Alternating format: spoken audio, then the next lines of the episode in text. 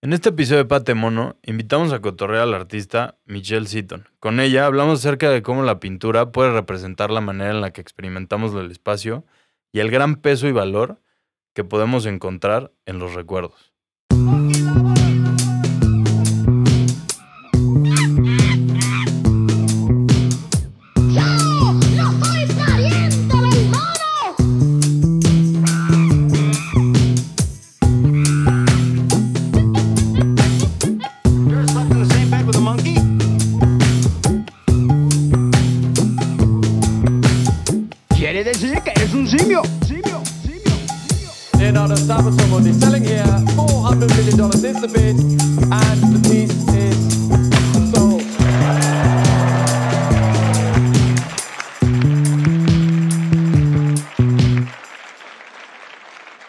Bienvenidas y bienvenidos una vez más a Pate Mono, este lugarcín en el que nos encanta cotorrear de arte contemporáneo desde lugares diferentes y perspectivas distintas.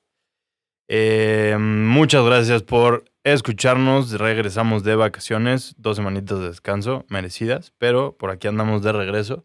Y pues como cada episodio, pedirles que nos sigan en Instagram, nos followen en Spotify y nos pongan por ahí las estrellitas que creen que merecemos. Eso ha ayudado bastante a que esto cada vez crezca más.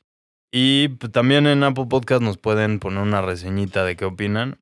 Y pues nada, ya se la saben, eh, esténse pendientes de lo que vamos a estar subiendo esta semana acerca de nuestra mitad del día de hoy y de más cosas que están sucediendo en la Ciudad de México, del, en el mundo del arte contemporáneo. Y pues nada, gracias por prestarnos sus oídos una vez más. Yo soy Diego Arambru y ahora sí, arrancamos. Para presentándoles a nuestra invitada del día de hoy, hoy nos acompaña nada más y nada menos que Michelle Seaton. ¿Cómo estás? Eh, hola, muy bien. Feliz de estar acá. Qué gusto tenerte por aquí, Michelle. Sí, igual, lista para, para hablar y platicar. Buenísimo. Y ya eh, cerrado la de tu exposición, ahorita la tuviste en Estudio Marte, ya me platicabas que tuviste que quedarte a pues limpiar el espacio, despedirte del espacio y ahora sí, lista para seguir, ¿o qué? Sí, pues desinstalamos el día de ayer. Bueno, desinstalé y ahora con mucho silencio, ¿no? Como procesando qué va a suceder con todo esto. Sí, me imagino. Ahorita hablaremos más de esa expo, pero primero empezamos con la que ya es tradición. Y pues nada, Michelle, si viajaras en el tiempo y te encontraras a Mitch de chiquita, ¿cómo le explicarías qué es lo que estás haciendo ahorita? Eh, bueno, pues le diría que estamos pintando, eh, pintando desde como mucha intensidad, velocidad, como desde un impulso, usando como colores ácidos, usando el color que viene como desde el desde un polvo, que es el pigmento, que lo mezclo con, con aceites, jugando con diferentes eh, formatos, pero, pero bueno, todo esto en una búsqueda para eh, como para ir encontrando diferentes maneras de representar el espacio en la pintura. Y recientemente ha sido pues el espacio de mis recuerdos.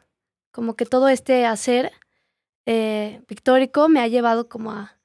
Pues estoy regresando, ¿no? Le diría que estoy regresando a, a mí misma en un sentido como de permitirme eh, pues recordar, eh, pintar desde lo que ya está, como ya, ya tenemos dentro y también permitirme como moverme cada vez de una manera mucho más eh, propia o libre, como en, el, en la forma de pintar, ¿no?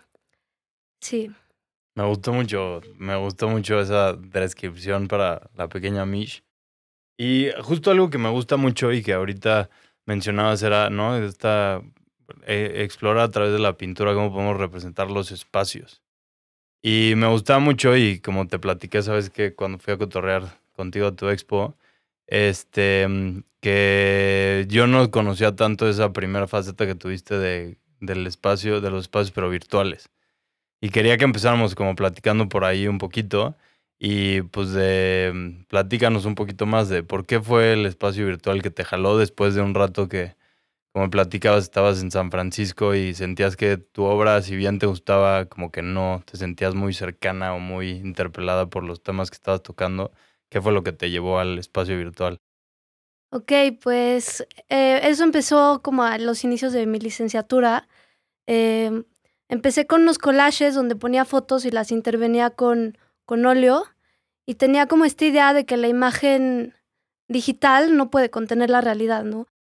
Como que decía, es que veía luego mucho a mis compañeros pintar de fotografías y decía, es que esto no abarca lo real. Y e- era una época también muy nostálgica, donde, que sigo nostálgica hasta el día de hoy, pero em, que sí, tenía mucha nostalgia de ver cómo la, pues, la tecnología cambia eh, nuestra forma de, pues, de interactuar, como sintiendo mucha distancia con mi humanidad, ¿no? O sea, sentía que la tecnología nos separaba. Eh, pero justo toda esta serie eh, que tiene que ver con el espacio virtual, tiene que ver con una como reconciliación con la tecnología, ¿no? Que en donde como que leyendo a un teórico que se llama McLuhan, tiene una frase que me encanta que dice que, que la tecnología es una extensión de nuestros órganos. Entonces es una serie donde reconozco la tecnología como parte de mí y es que pues lo tengo muy fresco porque orgullosamente ando concluyendo mi, mi tesis de universidad. Pero bueno, pues e- es, empecé como a pintar como si yo fuera una máquina, ¿no? Entonces pintaba... O sea, de ahí, perdón, de ahí viene igual como lo que decías de velocidad y al pintar, o... eh, Más bien lo de la velocidad es de mi serie actual. Ah, ok. Entonces, si quieres seguimos con... te, te desinterrumpo. No, está bien. Y, pero sí, esa serie virtual empecé a pintar como píxeles, eh, códigos y como descubriendo eh, qué significa pintar como una máquina, ¿no? Como repetir cuadritos sin saber muy bien lo que estoy representando. Eh, y ahí empecé a ahí fue donde empecé a conectar con el recuerdo de cierta manera, porque en esa serie pinté muchas máquinas desde mis recuerdos, ¿no? Le llamaba yo máquinas de la nostalgia, eh, pintando como cables, eh, como el cable amarillo, eh, rojo y blanco de la tele, como, como dando... eh, mi premisa era que eh, de chica no tengo recuerdos, quizás sí, pero de atardeceres o de caminar en el bosque y ensuciarme, pero de estar con mi hermano en la computadora jugando Tetris y de conectar la tele y del VHS, Y de soplarle los cassettes del Nintendo. de- todo eso, ajá. Entonces, pues sí, reconociendo, asimilando, ¿no? Todas estas máquinas y tecnología como parte de mí. Y de ahí viene esa serie, pero me encanta que lo mencionas porque, pues sí, es una parte muy importante la que me conduce a lo que estoy haciendo actualmente, ¿no? Ok. Y sí, y digo, ah, igual hablando de este, me gustaba mucho una, tienes una serie que me gusta mucho que es, eh, bueno, una de las piezas se llama Manita, otra se llama eh, Arena y mm, Reloj y, o sea, Flechita, y que son como todos estos, es- no sé cuál es el nombre, pero iconos de las computadoras, ¿no? Como de viejitas de que nos salían todo el tiempo y que las, ahora las pasas como a lo físico.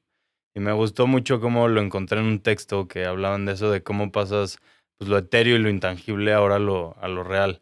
Y como que es un tema que a mí también me gusta mucho porque siento que muchas veces se nos olvida que todo eso que parece que como que no existe y que es información, como que no tiene un impacto en lo real o no sé, como todo el peso que tiene toda esa información y que sí es, está físicamente contenida en servidores enormes en lugares del mundo, que muchas veces se nos olvida como el peso que tiene la actividad digital.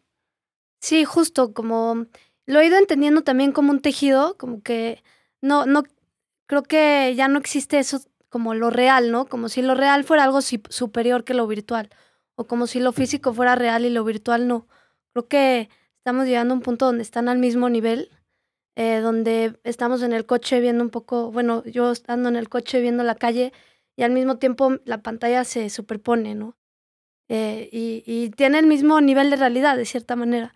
Entonces, sí, este ejercicio de hacer, hice unas esculturas eh, con cortes NC de, de iconos de computadora, que finalmente también me di cuenta que eran un poco nostálgicas, porque pues tienen este lenguaje del pixel y que pues va desapareciendo, ¿no? Ya no tenemos estos iconos. Eh, hablan también de una época cuando el internet era más oscuro y divertido, ¿no? El que nos tocó. Sí, sí, sí.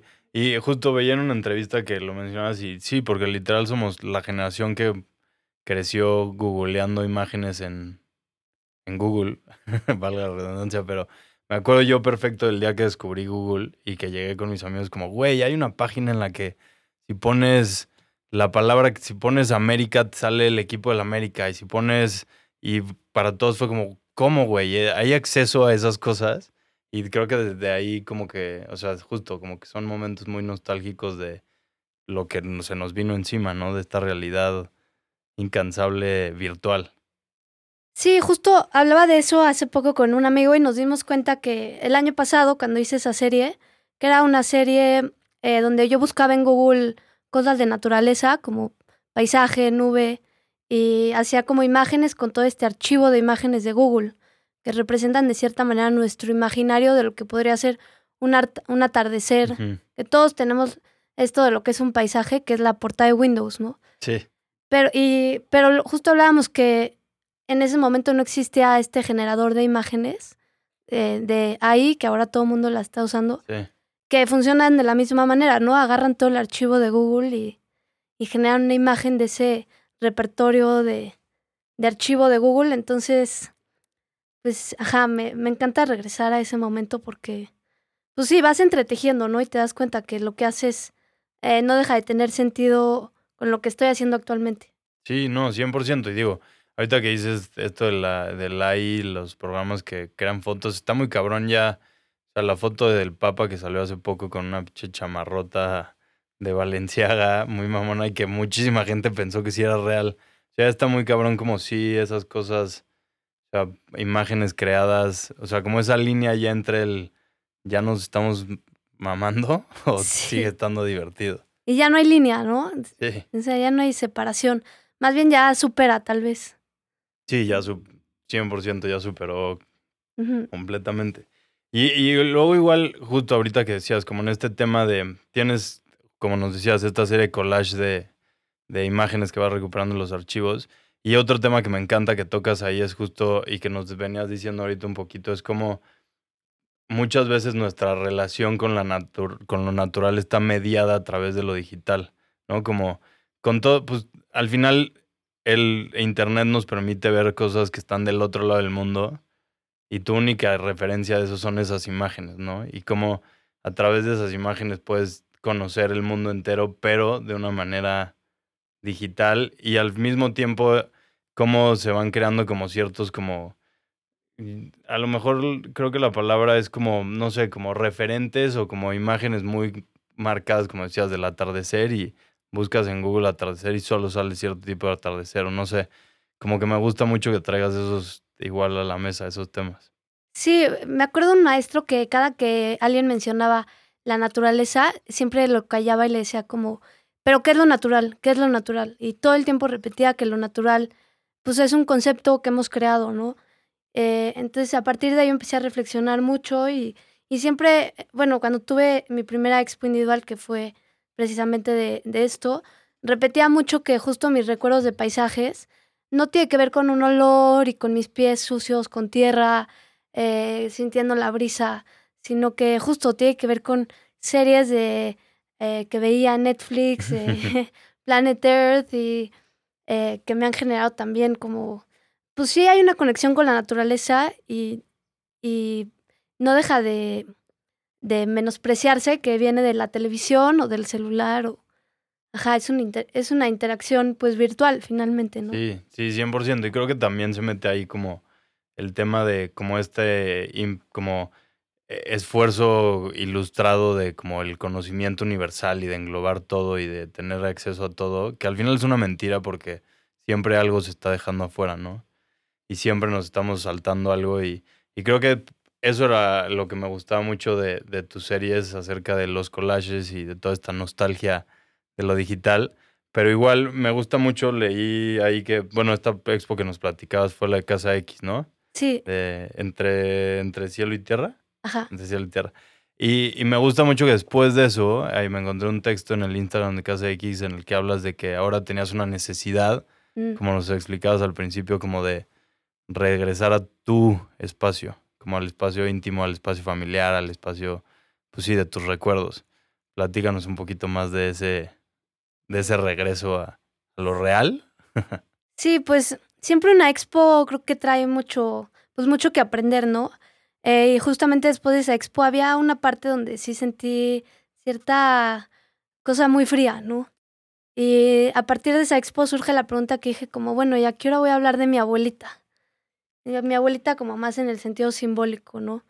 Eh, y justo dejé de pintar algunos meses porque entré como a, a un trabajo así, muy trabajo. Conocí lo que era trabajar por primera vez. Eh, y bueno, cuando salí de ese trabajo, eh, empecé como a entrar a un lugar como mucho más íntimo y sensible en la pintura, como, pues sí, a pintar así desde el impulso, ¿no? Eh, la primera pintura fue, fueron como unas velas adentro de una habitación. eh, y ya eso me fue conduciendo como a empezar a explorar como ese espacio interior desde emocional y también cómo representarlo, ¿no? O sea, oigo mucho como dicen que la pintura puede ser una ventana que nos abre espacios, o sea, que nos extiende el espacio, ¿no? La pintura a veces puede ser paisaje. Y entonces justo aquí en este proyecto mi intención era como que decía, ¿cómo puedo generar espacios que te lleven hacia adentro, ¿no? Como cada vez más, más profundo.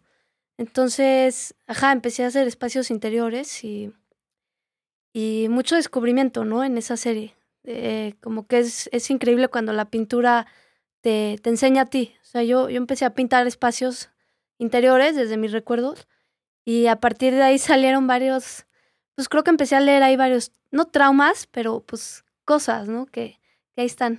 Sí, entenderte un poquito más, ¿no? Al final, supongo que, y además, como dices, al trabajar con esta intensidad y esta rapidez, que todo saliera mucho más como natural o instintivo, creo que te permitió encontrarte esa ventana. Sí, sí, como que a mí antes me parecían cursilerías como eso de, como el pintar desde el impulso, o no sé, siempre, siempre intenté ir afuera, ¿no? Al texto, a la investigación, al concepto. Eh, pero realmente en esta serie sí me di cuenta que, pues, a veces pintar desde, desde ahí, como desde ese soltar y impulso, pues salieron cosas, ¿no? Salieron como muchos símbolos que, que tienen que ver con mi, con mi religión judía, que, que como que nunca hablaba en mi pintura y ahora es como mi nuevo tesoro, ¿no? Em, salieron como, también descubrí como mi forma de pintar, ¿no? Muy natural, en la que antes controlaba un poco más. Y, y ahora me doy cuenta que a veces te dicen, ay, ¿cuál es tu estilo? ¿Cuál es tu, tu tema? Pero creo que el estilo lo puedo ir eh, resolviendo pues con la sola manera de mover la mano, ¿no? Como permitir, así como uno camina, eh, mueve la mano de una forma pues muy propia. Mm, Eso me gustó mucho. Y creo que se siente muchísimo cuando, o sea, si bien creo que sí tienes como un estilo un poco marcado, creo que sí se ve muchísimo como ese, o sea, al final cómo es que la mano te respondió en tipo en las series de lo digital y en estas series que presentaste justo ahora y que nos decías que vienen cerrando en Espacio Marte, eh, Casa de Cuatro Patas se llamaba. Increíble la exposición, a mí me encantó. Y mm, creo que te lo, lo platicábamos ahí cuando estábamos, cuando me invitaste. Y que justo a- algo que me gustaba mucho y ahorita leyendo me, me encantaba ver que lo repetías tanto era el énfasis como en el pintar, y lo decías ahorita, espacios interiores. Desde el- un espacio interior físico, o sea, como una sala, o, pero desde el interior que me platicabas que todo es recuerdo. Y como desde ese todo es lo que yo me acuerdo y los, el peso que le estoy poniendo, le- que le llegué a poner a las cosas o a los espacios y cómo es que salen.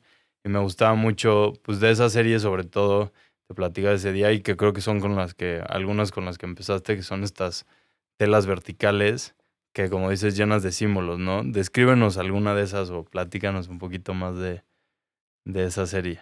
Eh, pues igual y me gustaría hablar de la pintura principal, o bueno, no principal, pero la más grande y como la primera de la exposición, em, que fue una pintura que mientras yo la, primero la dibujé, ¿no? Y mientras yo la dibujaba me iba apareciendo el espacio en mi recuerdo, como que estaba dibujando justo casa de mi abuela, a partir como de memorizar como los muebles, y descubrí como que como mientras dibujo, el espacio también se va como apareciendo, ¿no? Voy destapando recuerdos. Em, y quería mencionar esa pintura porque al verla sentí que era como un reflejo de un espacio mental. O sea, no tanto como la representación de una casa, sino como un espejismo de mi cabeza. Y fue increíble que cuando venía el público me decían como, es que así sueño, ¿no? Así, así recuerdo mis sueños. Y entonces eso eh, me hizo mucho sentido, ¿no? Porque al final es como cómo, cómo archivamos el espacio. que a veces es más fragmentado, más eh, dinámico. Igual en esa pintura como que eh, reflexioné de un concepto eh, que se llama el, el pliegue o el despliegue, que es como, como todas las cosas están plegadas, ¿no? Y como que las puedes ir abriendo. Y en la casa sucedía eso, ¿no? Como yo iba abriendo la casa en cada cajón, en cada puerta, como que la iba expandiendo, pero hacia adentro, ¿no? Y eso me, me pareció como poético, pero todo eso son reflexiones que la misma pintura me fue dando. Eh, y también en esa pieza que se llama eh, La casa que Rose, que es mi abuela, conoció en un sueño, eh, es una pieza que la hice en dos días, ¿no? Y también me di cuenta de la pintura con velocidad, como qué significa pintar como de desde, ajá, la velocidad, no tanto de capas y construcción, pero la velocidad sí que hace aparecer el espacio, ¿no?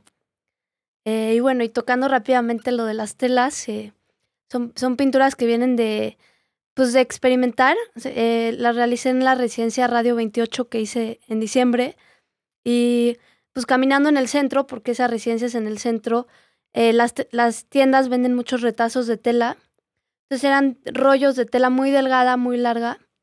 Y empecé a pintar y era extraño, ¿no? Porque la pintura siempre se acomoda como a la mirada, ¿no? Es como rectangular.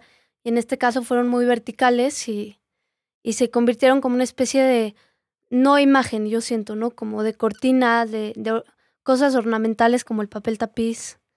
Y sí, es una exploración a seguir. Sí, y sobre todo me, digo, lo platicamos ese día, me encantó la manera en la que creo que la palabra apropiaste el espacio suena un poco violenta y tu exposición era todo menos eso, sino como creo que arropaste el espacio y se volvió justo como me encantaba la manera, de- verán fotos en Instagram y en el Instagram de Michelle también puedan ver, pero cómo usas, que te lo decía ahí, como todos los, las alturas y poner las pinturas en lugares en los que a lo mejor no hubieran estado, en las esquinas o llenarla de, de esculturas y, y justo esta eh, pieza que nos dices, a mí algo que me encantaba y te lo platicaba y era cómo sentía que eran ventanas, ¿no? Que se habían convertido en estos ventanales del espacio, del espacio, del, del, de espacio Marte y cómo jugabas con esas dimensiones, lo que decías, como que siento que lograste, además de intentarlo en las, en las, cada una de las piezas con el espacio, también pues plegarlo y desplegarlo, ¿no? Sí, eh, bueno, me encanta que dices arropar y sí debo como darle una mención a, como honorífica a Estudio Marte, a este espacio, pues increíble porque es, es, sí es un lugar muy mágico, ¿no? Empezando un poco por la colonia en la que está, la Santa María, la Ribera, que empecé a descubrir que es una de las colonias más, o la más antigua de, de México, que están como, pues las casas como, pues, como sigue, ¿no? De hace 100 años. Y, y bueno, desde que me invitan a exponer ahí, hace seis meses, voy al espacio y me doy cuenta que es, que es una casa, ¿no? Que es un espacio eh, de exposición para artistas, pero no deja de ser una casa eh, inhabitada. Entonces, desde que fui, eh, empecé a imaginar cómo, cómo habitar este lugar, ¿no? Cómo volverlo a, a convertir no solo en casa, sino en un hogar, eh, como más desde el sentimiento. Y, y bueno, creo que el 50% de esta expo fue la instalación. Otra parte que cuando Susana, la de Estudio Marte, me invitó a exponer ahí, eh, lo primero que me dijo es que ella lo que le gusta es que el artista tome control del espacio, ¿no? Se apropie. Entonces, pues toda la instalación también fue un juego de ver cómo ocupar el espacio, cómo, cómo pues darle también su espacio al espacio, ¿no? Permitir que las ventanas tengan su lugar, eh, los altos techos, acentuarlos tal vez con las pinturas. Entonces, fue una exposición de pintura, pero también como de instalación, ¿no? Y de interacción con la arquitectura, de diálogo con la colonia, eh, todo eso. Sí, lo, lo disfruté mucho. Es un Sí. espacio muy lindo. Sí, no, te- te digo, se, se quedaba increíble y se sentía increíble, como esa manera de intentar lo que platicas, juntar la colonia con el espacio y que al final fuera un espacio habitado. Y otra de las cosas que te quiero preguntar era, eh, ¿cómo viviste? Porque también a lo largo de la expo hubo varias activaciones y performances este, en el espacio, que creo que también al final pues, es una manera como de seguir habitando y de seguirle dando vida a la misma expo y que esté como cambiante. Y algo que me gustaba igual mucho era que me decías que ibas agregando cosas conforme iban pasando las semanas. quería que nos platicaras un poquito más de, pues, de los performances y de qué le fuiste agregando y qué le fuiste dejando por ahí al espacio. Sí, pues bueno, antes que nada fue una expo también muy íntima porque era por cita, ¿no? Entonces, con cada visita tuve la oportunidad como de, bueno, hice, hice el esfuerzo de como guardar silencio yo para ver qué decían como las visitas. Entonces, surgieron diálogos muy bonitos eh, con cada persona que venía porque era una interacción como muy directa con las personas. Y bueno, hubieron eh, dos performances y una intervención. Y desde que empezó la expo, como que me dije a mí misma, ¿cómo puedo potencializar esto? Y, y justamente la pintura, que es una práctica a veces muy individual, eh, yo siento que la pintura tiene algo muy masculino, como de el gran artista o la gran pieza. Entonces, quería ver cómo esto se puede volver un poco más, eh, no comunitario, pero dialogar o expandirse. Entonces, invité a tres artistas. eh, eh, las, que, las cuales vinieron a mi estudio, platicamos y las invité porque sol- simplemente identifiqué que su práctica se relacionaba con la mía. Eh, una de ellas fue Jimena Prieto, quien, quien hizo como una lectura y activó el espacio con un ritual. Em, y eh, para la clausura hubo otra artista que se llama Brenda o Bral Sorchini, quien tiene un performance que se llama Sacate Fude que habla de la cotidianidad, ¿no? Ella, ella pinta con una esponja y un palo de escoba y pues me hacía muchísimo sentido, ¿no? Con lo de la casa. Y por último, eh, otra artista que se llama Mariana Dussel intervino el espacio con una lámpara que al final, eh, sí, pues estuvo en el espacio y todo esto para mí fue como un ejercicio de, de soltar, ¿no? Eh, en un principio fue muy emocionante, pero en el momento también te confronta, ¿no? Porque es como es tu exposición y de repente todo cambia, ¿no? Eh, cambia toda la energía, entra otra cosa y aprendí mucho de eso, de, de permitir, ¿no? Y de, y de escuchar, o sea, como de ver qué sucede, ¿no? Permitir que las piezas se acomoden por sí solas cuando entran como cosas nuevas al espacio, ¿no? Sí, de seguir y fluir y permitir que el espacio tenga su propia voz, ¿no? Sí, Sí, sí, sí, sí, a huevo. Y, y justo al mí algo que no pudieron ninguno de los performances, pero los registros que hay se ven súper chingones. Y se ve justo lo que dices, que como que cada, en cada uno de esos se ve un espacio diferente, se ve como una activación completamente diferente, un centro de atención diferente. Y creo que eso permite o como que darle una lectura o tener un acercamiento con las piezas completamente diferente en cada una de esas, este, eh, en cada una de esas fechas. sí, fue increíble sentirme de cierta manera como invitada, ¿no? Como sentarme a observar ahora sí como qué sucedía, como ver el performance o escuchar esta lectura que hizo Jimena y, y sí, o sea, dejar de ser tan... eh, Justo yo creo que cuando estás yendo por un buen camino eh, en un proceso de arte, es cuando ya no tienes control, ¿no? Como que cuando el mismo proceso eh, te, te enseña o te habla. Como que las pinturas más aburridas de mi vida es cuando digo, voy a pintar una mesa y la pinto y la termino y, y no hay nada que pueda sacar de ello, ¿no? Entonces, eh, justo esto de que no saber qué va a suceder o, o que la- los mismos sucesos te vayan enseñando a ti es como palomita, ¿no? Sí. Eso me gustó mucho, que el, que el proceso tome el control y ya dejar que vaya, eh, que, que te vaya dando sus propias, sus, sus- propias visiones de tu trabajo, ¿no? Eso Ajá, o enseñanzas. Sí. sí. Y, y algo igual que me gusta mucho y que platicamos ese día, y otra vez va mucho, siento yo, con esto de lo vivo de los objetos o del espacio, era que me gustaba mucho cómo, y ese día hablábamos como de estos muebles viejos que como que medio que se transforman en seres vivos, que tienen como extremidades o como patas de león o como, como estos muebles como súper de casa de abuelita y que a mí me llevan muchísimo a recordar justo la casa de mi abuela y como muebles de que, que como que toman por ahí su vida y que al mismo tiempo te recuerdan a ciertas personas, ¿no? Como que me gusta muchísimo esa, como que el darnos cuenta que ciertos objetos pueden tener esa carga tan emocional y tan personal de, en su mayoría, pues de, de personas que creo que cuando se vuelven más fuertes a sacar es cuando es gente que ya no está, ¿no? Que siguen ahí a través de esos objetos. Sí, pues eh, fue un poco raro porque justo ayer fui a terapia y mi psicóloga vino a, a mi expo y abrimos la sesión y me dice como, tus casas hermosas estaban deshabitadas y, y eso me llamó mucho la atención, que estaban vacías. Eh, y, pero justamente es todo lo contrario, ¿no? O sea, son casas, la expo se llama Casa Cuatro Patas y son casas que están habitadas por sus objetos, como que eh, lo que siento es que cada objeto tiene como personalidad. Eh, se llama Casa Cuatro Patas porque pintaba cada sillita y el buró y la mesita y todo tenía sus cuatro patas. Y pues son casas que sí están habitadas, pero por estos objetos. Y, y bueno, hay una reflexión que tuve como importante el año pasado cuando, cuando falleció mi abuela, que mm, eh, como en su luto estuvimos en su casa siete días y mm, de cierta manera cada uno de los muebles era ella. O sea, yo empecé a verla a ella a través de sus, de sus objetos y eso como que justo fue lo que guió eh, la pintura que, que fue lo- la que expuse, ¿no? Como puros objetos que al final, me- al final son retrato de la persona. O sea, creo que nuestras casas son una extensión de como lo- la, la tecnología, pues la casa al final es como un espejismo, ¿no?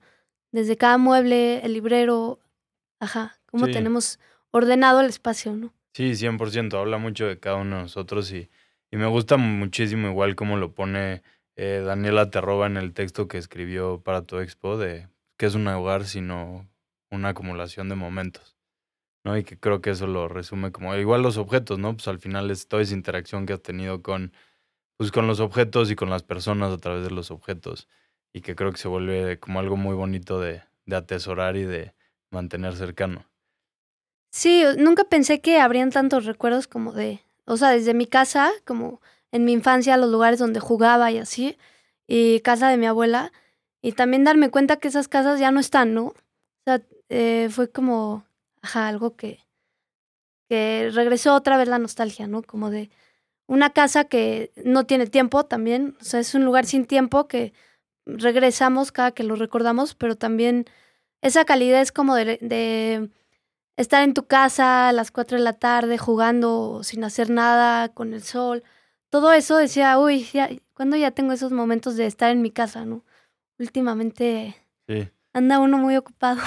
sí, hay que ponerle pausa de vez en cuando. Y justo en el texto de Daniela me gustaba mucho que decía como yo tirar en el tapete, como no, como esperando nada. Y luego ya se describe ya más grande y ya es una dinámica completamente diferente en el mismo espacio. Eso me gustaba mucho. Igual algo que quería que nos platicaras más era que siento que la escritura tiene un papel muy importante en todo tu proceso igual, como esta escritura creativa. Y justo en tu expo dabas unas, eh, pues yo la considero una pieza más de la expo en la que dibujabas una casa o escribías una casa y en el que la, la, las formas de cada uno de los objetos de la casa eran oraciones y ibas describiendo un poco lo, lo que estábamos, lo que estás viendo en la pieza, pero al mismo tiempo como que con un trasfondo muy, muy grande. Pero quería que nos platicaras pues de la escritura y qué es lo que, lo que crees que aporta o qué es lo que te da a ti en tu proceso creativo.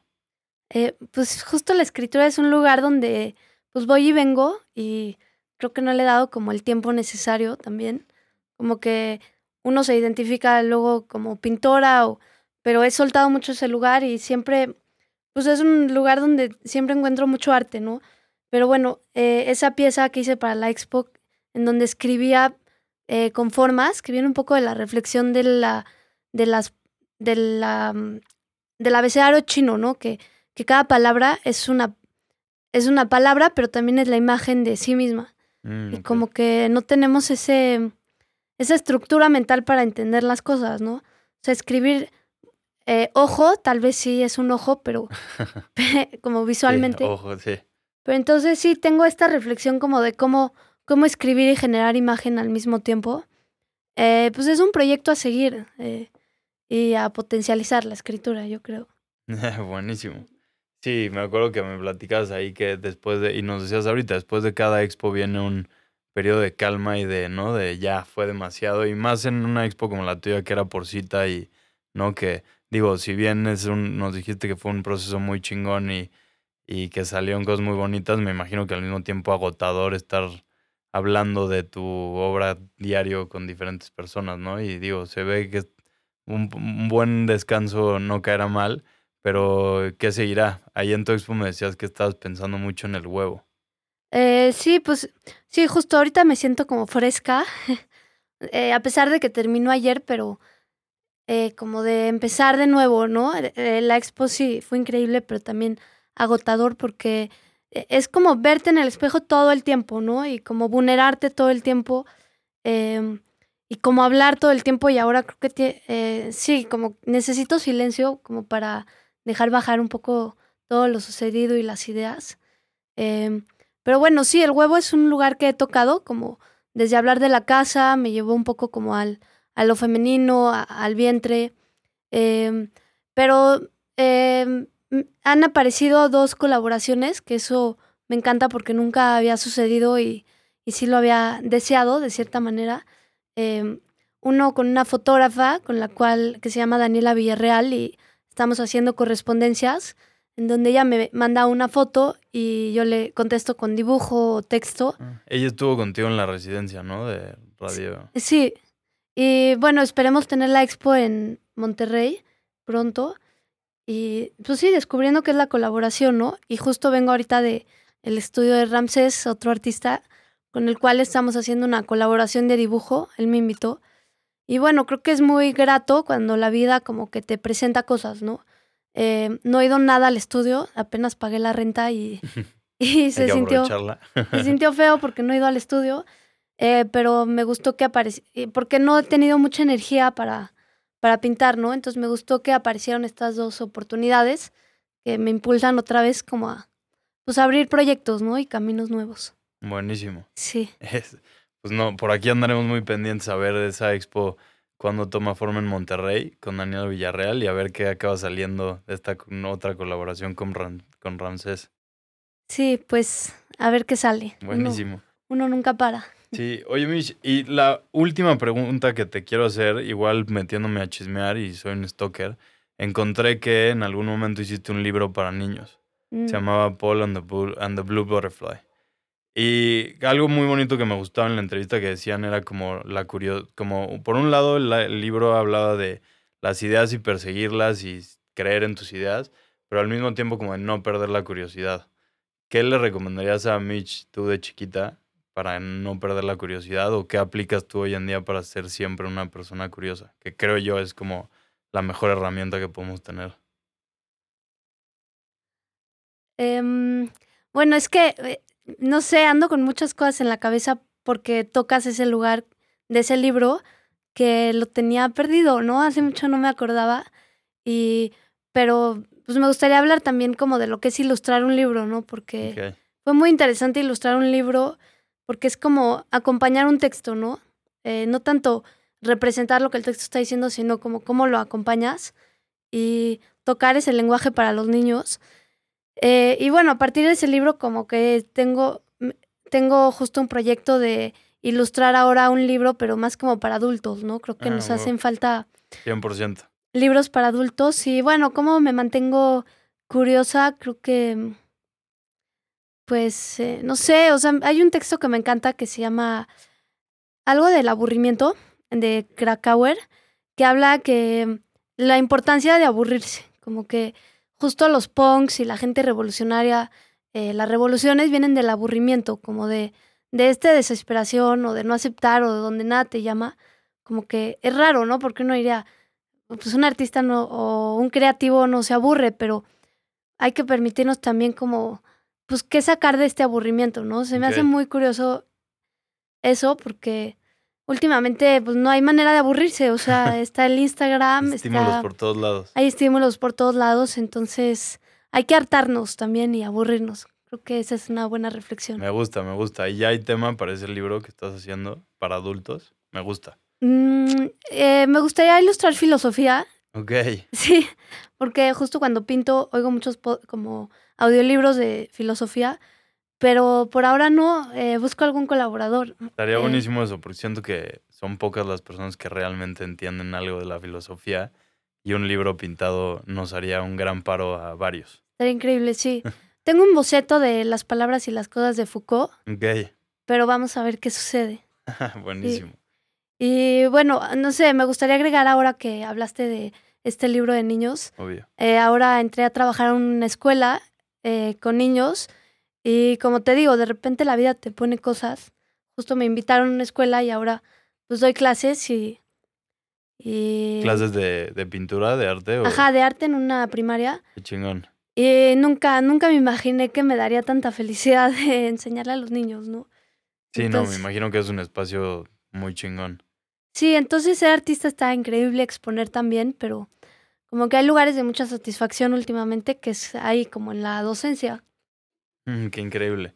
Pues ya luego también nos puedes presumir qué andan creando tus pupilos. Sí, no los he presumido. Creo que ya les toca. Buenísimo.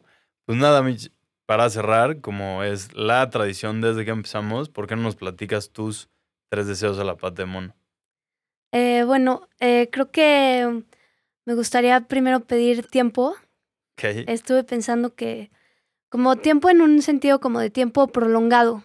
Eh, me, me siento siempre con prisas, siempre tengo que estar en otro lugar, como que nunca puedo quedarme, ¿no? Y me encantaría tener el tiempo para, pues desde el tiempo para pintar hasta el tiempo para lavar mis pinceles después de pintar, o el tiempo para despertarme, cocinar, el tiempo para platicar, como que el tiempo merecido de cada cosa, como que me gustaría no tener tanta prisa, ¿no? Y te- disponer como del tiempo necesario para hacer todo lo que uno quiere hacer. Sí, sería otra, otra vida completamente. Ajá, supongo como la gente que vive en el campo que, que tiene tiempo Sí, de una- hacer todo. Un vivir lento, ¿no? Sí, sí, me hace falta. La vida urbana luego es muy ajetreada. sí. Ah, bueno, y el- ¿Tienes otros más? tengo otros dos. eh, el segundo, mm, no sé, igual está friki, pero me gustaría como una limpieza, limpieza de mi estudio, o- limpieza o orden, ¿no? Como que creo que mis mi vida sería mucho más sencilla si, si cada que llegaría a mi estudio todo estaría ordenado y podría tener unos pinceles limpios o, eh, ajá, o poder ordenar mis ideas o un espacio limpio, creo que ordenado me, me facilitaría muchas cosas. Sí. Sí, o sea que a veces el, el desorden puede ser una virtud en la pintura, pero a veces complica las cosas. Sí, me imagino. Y bueno, el último, eh, ya me pongo más como global, pero sí me causa mucha ansiedad pensar en la, en la basura, ¿no? Y en los desechos, entonces creo que me gustaría desear eh, como tener un consumo circular donde no exista tal cosa como la basura, eh, tal vez que, bueno, estaría increíble que el plástico se convierta en, en tierra y sí, sí me, me pone Sí, feliz sí. pensarlo. Y eso vaya que nos urge. ¿no? sí, O sea, ya urge un cambio de eso. sí, sí causa angustia. Pero bueno, ojalá se cumplan todos. Ojalá todos te los cumpla Pate Mono. No prometemos nada, pero ojalá y te los cumpla todos y cada uno. Mitch, muchísimas gracias por compartirnos un poquito más de todo lo que haces, de todos tus recuerdos, de, de un poquito más de meternos a tu estudio, meternos a tus expos, meternos a tus proyectos que se vienen. Y pues nada, agradecerte de parte de todos. Muchísimas gracias por estar aquí y por traer tantas cosas tan bonitas aquí. Ah, gracias a ti, Diego, y debo decir que soy muy fan de Pata de Mono. Me encanta escuchar a otros artistas y a, a mis colegas, a la comunidad. Sí, es algo, algo bonito. gracias por invitarme y un honor. Un gustazo tenerte por aquí. Y pues nada, ahora sí, a ti te damos también las gracias por escucharnos, llegar hasta acá.